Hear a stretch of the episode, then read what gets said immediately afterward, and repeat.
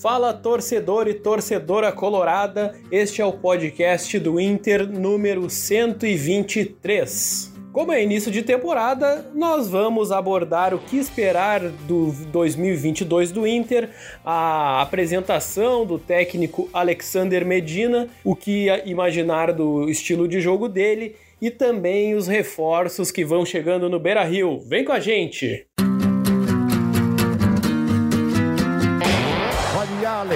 Vamos nessa, grande a chance, abriu pela direita. É no gol, olha o gol, bateu, olha o gol, olha o gol, olha o gol, gol! Adriano é o nome dele! Pegou, largou, tá viva dentro da grande área. O Fernandão bate! Faz o gol, garoto. Faz o gol, faz o gol, faz o gol, faz o gol. É no gol, é no gol, é no gol. É... meus amigos e minhas amigas. Feliz 2022 a todos. Espero que todos com paz, saúde, harmonia, mas principalmente saúde neste começo de ano, que não tá muito fácil não para nós aqui gaúchos, né? Mas vamos pensar, vamos abordar, vamos imaginar o que esperar do Inter neste ano que se inicia e que em breve, agora na próxima segunda-feira, nós estamos gravando na quinta, na terça-feira, perdão, na terça, não na segunda, o Inter se apresenta para começar a pré-temporada.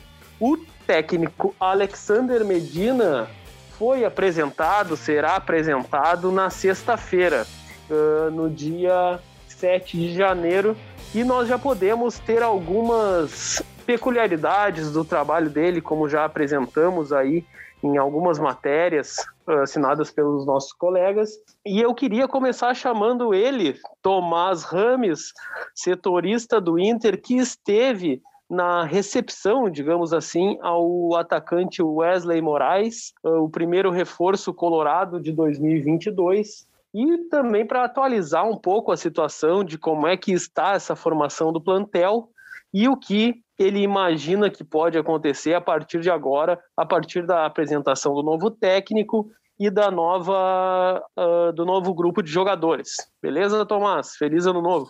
Grande abraço, Betão. Grande abraço dado aos nossos ouvintes, né, os internautas que nos acompanham. Feliz ano novo a todos. Wesley chegou no início da tarde de quinta-feira, né, foi recepcionado pelo executivo Paulo Brax fez exames médicos para assinar contrato por um ano. É o primeiro reforço do Inter né, para essa temporada.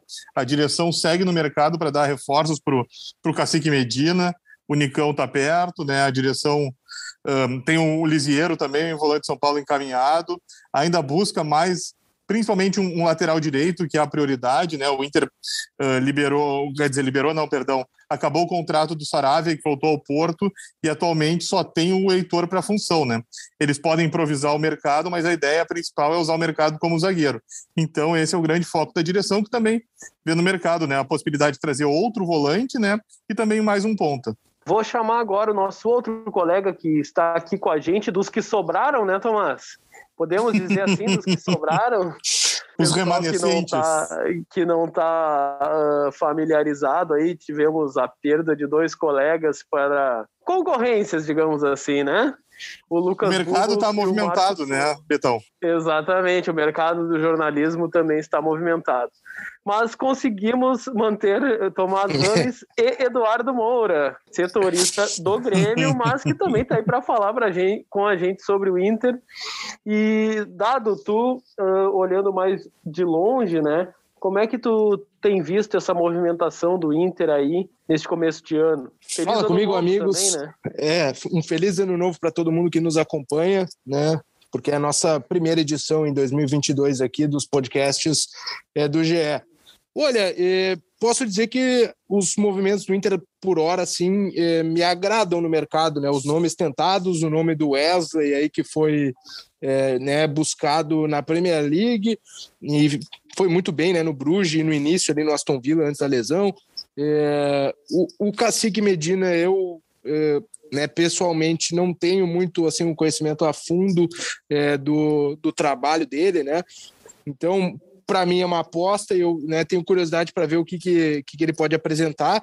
Mas os primeiros movimentos do Inter, amigos, eu, eu acho que estão sendo bem os nomes né, buscados e essa, essa situação estão sendo bem de acordo com, com o que o time precisa ali, né?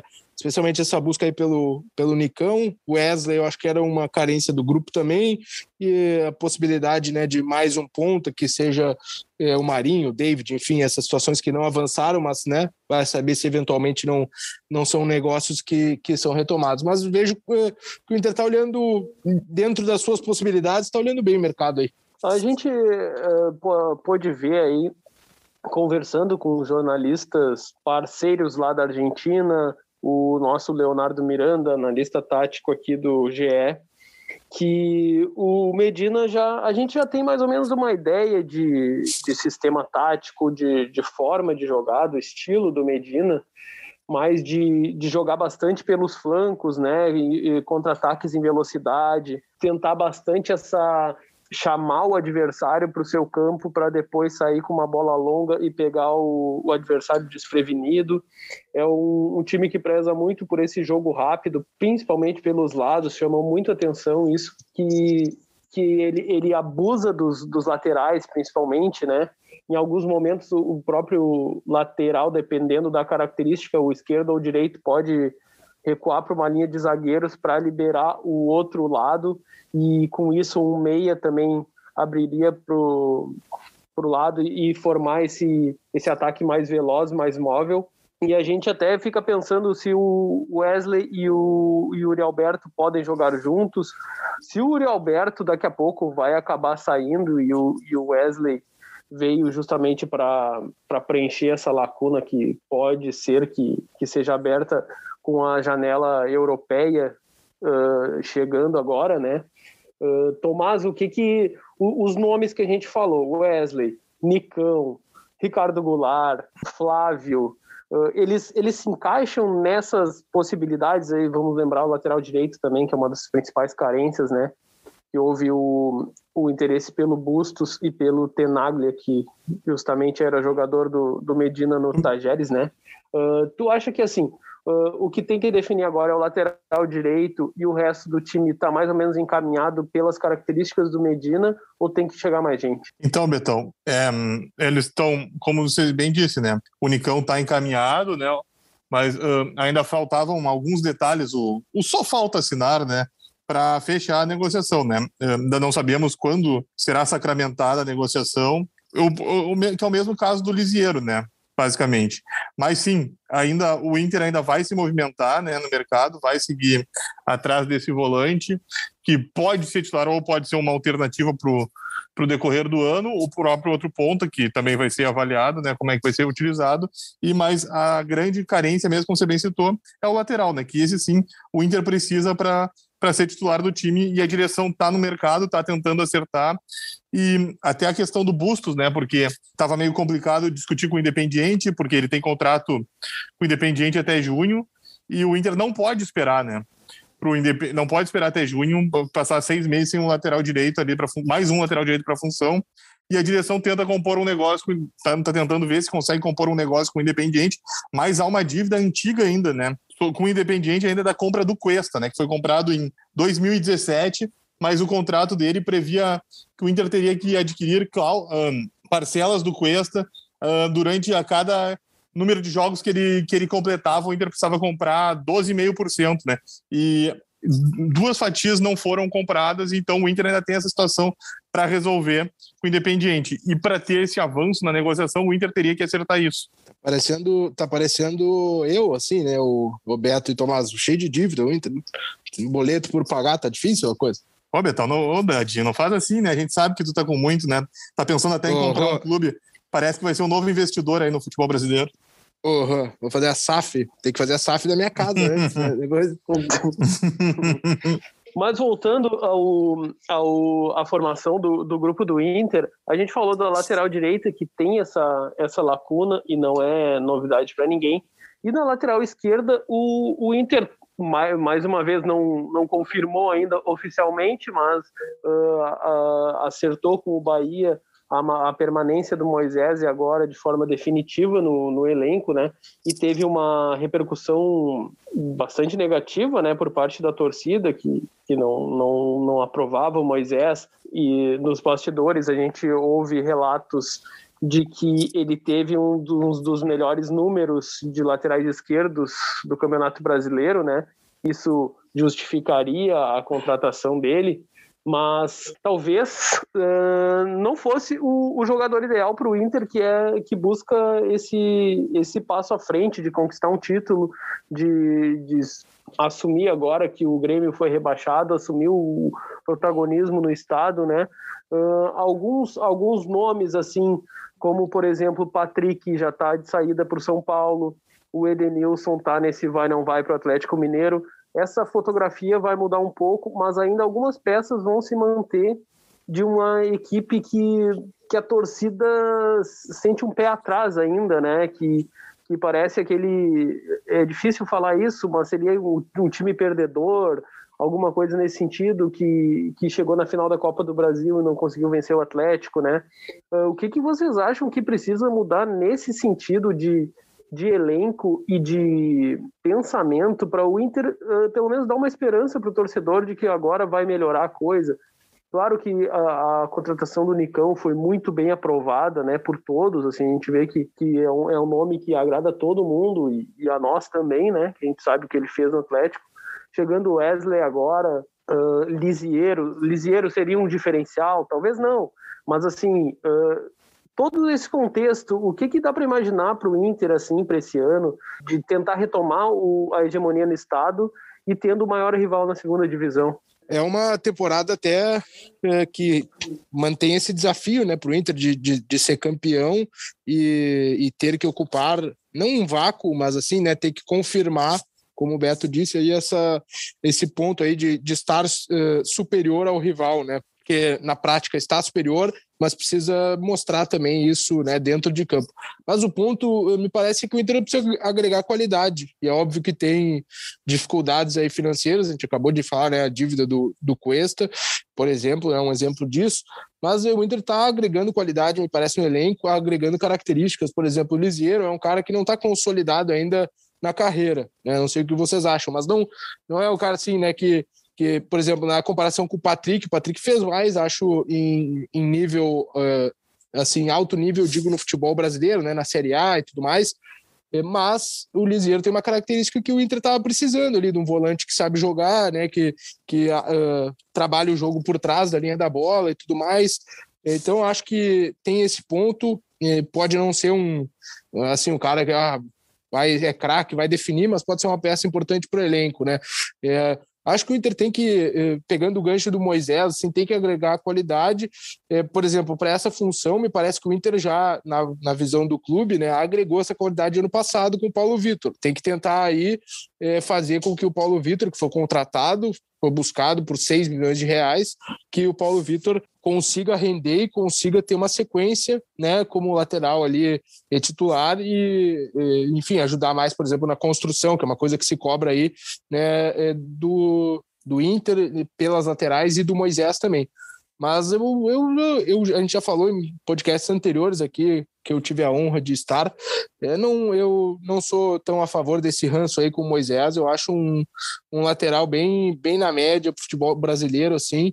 É, não, não, não acho que, tipo assim, tirar o Moisés vai fazer do Inter campeão, sabe? Eu acho que o Inter tem que agregar qualidade nesse elenco aí, por exemplo, né? Se sai o Edenilson, né? Tomás e Beto Pô, o Edenilson é um cara grande, importante no elenco, né? Vai ter que buscar alguém, mesmo que seja com característica diferente, para ocupar esse vácuo, não né, não só no time, né, falando numericamente, mas um cara que signifique bastante, pode até ser o Nicão, que joga ali aberto pela direita, né, mas que possa participar de gol, que possa liderar assistência aí, né, que é uma coisa que vai precisar, que sem o Edenilson, por exemplo, em caso de, de saída realmente, né, é, que o Inter vai, vai, vai vai precisar, assim, né? É, eu acho que assim, o Inter precisa agregar qualidade, mas tem muitos nomes que estavam aí que não eram necessariamente problema, né? E podem não ser aquela solução, podem não ser o cara que, que resolve, né?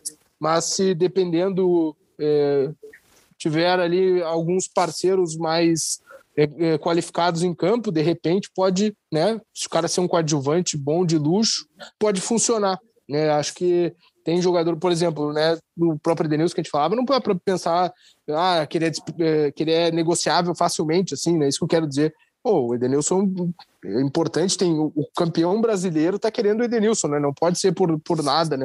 virou um nome de seleção, né, Dadinho? Ele está sendo convocado pelo Tite sistematicamente, né? Um, mas é, eu acho que o, o Beto, durante a, a, fala dele, ele citou, né, um, essa, talvez essa, esse ranço que a parte, parte da torcida tem com uhum. alguns jogadores é muito também pelo, pelo período que o Inter está uh, sem conquistar um título, né? Gauchão, se pegar só o Gauchão é desde 2016, né? Então faz muito tempo e, e a torcida acaba, né? Óbvio, a torcida tá sentindo falta, quer comemorar Sim. um título, né? E aí, como esses jogadores estão aí, eles podem dar até a resposta ou não. Alguns jogos eles vão bem, mas é, bem ou mal, se for pensar, o Inter foi vice-campeão da Copa do Brasil e vice do Brasileirão, né? Isso não é, dá, isso... não dá para fazer um trabalho ruim chegando nessas posições. Só que é. Eh, o Inter bateu na trave, esse é o problema, né? E como o Inter não conseguiu ganhar, óbvio, a torcida acaba mirando para alguém e como alguns jogadores estão há mais tempo que outros, eles acabam sendo o, o alvo preferido, digamos assim. Né, levam a conta, né, Thomas? Mas uh, e também acho que dá para alguma uh, coisa a ser colocado criticado, né, também é a mudança constante ali na enfim, tem trabalhos que não deram certo, né? Não estou dizendo, por exemplo, ah, tem que manter o X técnico ou aquele uh, só por isso, né? Uh, só por, só por manter, né? Precisa dar resultado, claro. Mas é acreditar que acreditar no Medina mesmo que comece mal, ou mesmo que, sei lá, no meio do ano já enfrente alguma turbulência, porque é preciso também dar a temporada para os treinadores, para ter um trabalho mais longo, enfim.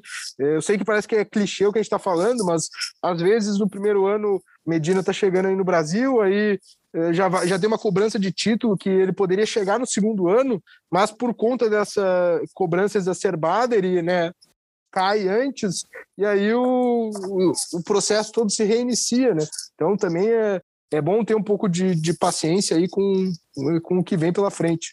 E o Medina ele chega, né, uh, com um contrato de um ano, mas uh, com uma cláusula que renova automaticamente caso ele coloque o Inter uh, na Libertadores de 23, né? Não precisa ser necessariamente o título, mas se ele conseguir uh, colocar, se ele chegar nas, nas vagas que o Brasileirão oferece, ele vai seguir no clube, né? Mas lógico que até pelo Grêmio estar na Série B, Uh, e, e, o tempo que o Inter não ganha um título, ganhar o gauchão seria bom até para ele também, que vai dar um pouco mais de estofo para ele seguir o trabalho para o segundo semestre. Mas esse, esse, esse fato do Grêmio estar na Série B e o Inter, teoricamente, não ter essa sombra do rival, pode uh, facilitar nessa questão da, da paciência com o treinador, ou daqui a pouco vai acontecer o que aconteceu com o Miguel Ángel Ramírez ano passado, que se desenhou um projeto todo em cima dele, das características dele e do que ele poderia trazer de novo ao clube. E, uh, a gente ouviu muito essa palavra ruptura, né, desde o início da gestão Alessandro Barcelos, e o trabalho do cara durou 100 dias, né? E assim, existia. E um do, dos grandes problemas foi ter perdido o Galchão, ter perdido os Grenais, mais uma vez. E, enfim, também não conseguiu uh, colocar de fato o trabalho dele em prática, não conseguiu tirar o um melhor dos jogadores com o que ele tinha de, de filosofia de trabalho. E então, assim, a, a direção tem que, tem que dizer para o torcedor, pelo menos, que de dar essa confiança ao treinador novo que não conhece o clube, conhece o clube pelo que o, o, a direção apresentou para ele e tal, não conhece o torcedor, sabe do que se vê, rede social e tal, vê o, um jogo na TV, vê, vê notícias, sei lá, mas assim, a essência do clube o treinador vai conhecer agora, né? E aí é preciso ter essa paciência, é preciso saber se a, se a direção vai, vai aceitar uh, resultados ruins, uma eliminação que possa ser mais, uh, não digo constrangedora, mas que pode manchar um pouco ali aquele momento e tipo assim, não, uh, caímos agora aqui, mas nós vamos melhorar, nós sabemos que vamos melhorar. É isso que, que falta a gente ter essa confiança de que o, o clube, o próprio clube vai, vai assumir essa bronca, porque é, é mais o, o que o Eduardo falou, a gente não conhece o trabalho do Medina. A gente foi na internet procurar uh, exemplos de jogos dele, ver o que ele faz. E ele pegou um clube pequeno na, na Argentina e levou no, ao terceiro lugar uh, do campeonato nacional, levou a Copa Argentina até a final, perdeu nos pênaltis para o Boca. Então, assim, tudo leva a crer que ele é um, um bom treinador que vai saber tirar o máximo desses jogadores. Só que no ano passado a gente começou com a mesma impressão do Ramires ele não conseguiu colocar em prática aquilo que ele, que ele queria e me pareceu que a, que a direção não soube segurar o Rojão, né? E agora, a direção vai segurar o Rojão se, se der problema de novo nesse início de temporada, que é, é mais uma aposta, uh, dois, o segundo ano consecutivo que o Inter aposta em alguém teoricamente desconhecido, né? E aí, como é que vai ficar isso daí? O que que, que, que vocês veem isso daí? Mas tem uma, eu acho que tem uma diferença também, né, Beto? Você até citou, né, que o Medina vem de um clube pequeno e não conhece bem, mas uh, ele já está um pouco mais habituado, até pela né, a proximidade Argentina, Uruguai Brasil. Uh, ele tem o Jadson, né, que é um gaúcho na comissão dele, né? Ele tem mais subsídio e uh, também o estilo de jogo que ele gosta tem características mais parecidas, né, para fazer do que o, o, como o Ramires pensava de, de futebol, né?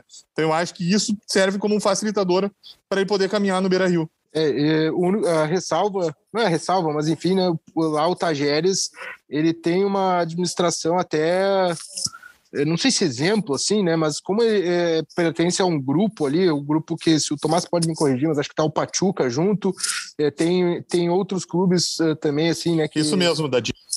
Que, que, que fazem parte desse, desse conglomerado aí, nessa, né? essa nova ordem mundial aí de, de, de, eh, do futebol. Então também, hum, é porque o Beto citou o Ramírez, né, que vinha de uma realidade que era o Independiente Del Valle, que é um clube menor do, do, do Uruguai, não, perdão, do Equador, né, mas que tem aquela gestão bem diferenciada por ser bem empresarial mesmo. Né? É, o Tajeres é mais próximo da nossa realidade, mas também tem algumas peculiaridades de é, próximo, não é um clube empresa, mas é mais próximo ali de uma realidade de empresa por pertencer é, a, uma, a, um grupo, ter outros clubes né, no, no meio, enfim. É, mas acho que é uma aposta que é, Medina já passou pelo, pelo Nacional, se não estou enganado, né? Não estou falando besteira aqui. Exatamente, então, foi o primeiro clube dele. Também tem ali a, a a experiência né, de um clube grande também já na carreira, algo que o Ramires, por exemplo, não tinha, né? É, então, né, porque o Nacional é torcida, aquela coisa, né, maior do Uruguai, tem todo um ponto que é, é diferente, né? Então, é, me parece que uma aposta, como o Tomás disse também, de estilo, é uma aposta que se encaixa melhor, assim, né, com a realidade do Inter, assim. O Ramires era uma idealização ali, uma coisa tipo, ah, temos que fazer esse jogo, queremos esse jogo, e que não casou, não deu certo, não funcionou, é, não só por característica do elenco, também vamos botar por incompetência do Ramires, né, que aparentemente é um bom treinador, mas não soube fazer funcionar ali, enfim. O elenco também tinha algumas características diferentes é, ao que poderia para exercer o jogo ali, não deram tempo também para ele fazer, mas enfim, é, né, todos esses, esses fatores e que agora parecem caminhar um pouco é, mais bem é, trabalhados assim com o Inter, né? Esse estilo, por exemplo, de mais intensidade, mais direto, assim, né? Que, que, se, que a gente observou e que se fala do Medina, tem uma relação mais direta com o que o Inter exerceu nos últimos anos, né? Tipo, tem elementos, não, não é tudo igual, mas tem elementos disso no Aguirre, tem elementos disso, às vezes, é, no trabalho do Eduardo Cudê, do próprio Abel, tem elementos que pegam isso, né? Que foi um, um time muito vertical. Então, é, parece que casa um pouco melhor com, com o que o Inter é, exerceu nos últimos anos. Isso nós vamos descobrir a partir de terça-feira, dia 11 de janeiro, quando o Internacional se apresenta no vestiário do CT do Parque Gigante. Por enquanto, ainda não vamos, não vamos poder estar eh, em loco, justamente por esta, esta nova onda de coronavírus né, que está pegando aí no Rio Grande do Sul. Mas nós vamos estar uh, pertinho aqui na, na redação da RBS TV para contar tudo para vocês, mostrar tudo o que está acontecendo. E aí começa a pré-temporada, começam os treinos, a gente já começa a, a, desenhar um novo time, os reforços vão começar a chegar também. E a gente não vai deixar de pedir para você seguir nos ouvindo, porque aqui toda semana tem podcast do Inter, tem informação, tem opinião e tem muito debate aí também. Uh, eu, eu só queria fazer o último chamamento e o agradecimento aí ao Tomás e ao Dado para ver o que vai, o que esperar da tribo colorada do cacique Medina. Essa expressão uh, vai ser levada por muitos e muitos tempos ainda aqui, porque é maravilhoso isso. Valeu, hum. Tomás, valeu, Dado, até a próxima, gurizada. Valeu, gente, um abração e tem a tribo do cacique e a aldeia do índio também, né? É, que, que coisa maravilhosa. Eu agradeço aí, né? Valeu. Eu quero ver, quero saber se o Tomás vai levantar o drone dele lá no Beira Rio para observar os trabalhos do, do Cacique Medina. E acho que dá para esperar aí um bom ano do Inter, só para responder a pergunta, tá? Acho que dá para é uma aposta o Medina e tudo mais, mas acho que dá para esperar um bom um 2022 melhor do Inter, né? Com os reforços, porque 2021 também foi, foi bem ruim, né? É, pra, foi melancólico aí para para o que o Inter podia apresentar. Então acho que 2022 vem com, é, com um tom de esperança de um futebol melhor, de resultados melhores. Pessoal, muito obrigado. Este foi o episódio número 123 do podcast do Inter aqui no GE. Você siga nos acompanhando em todas as plataformas de áudio e lá também no ge.globo barra internacional. Um abraço e até a próxima!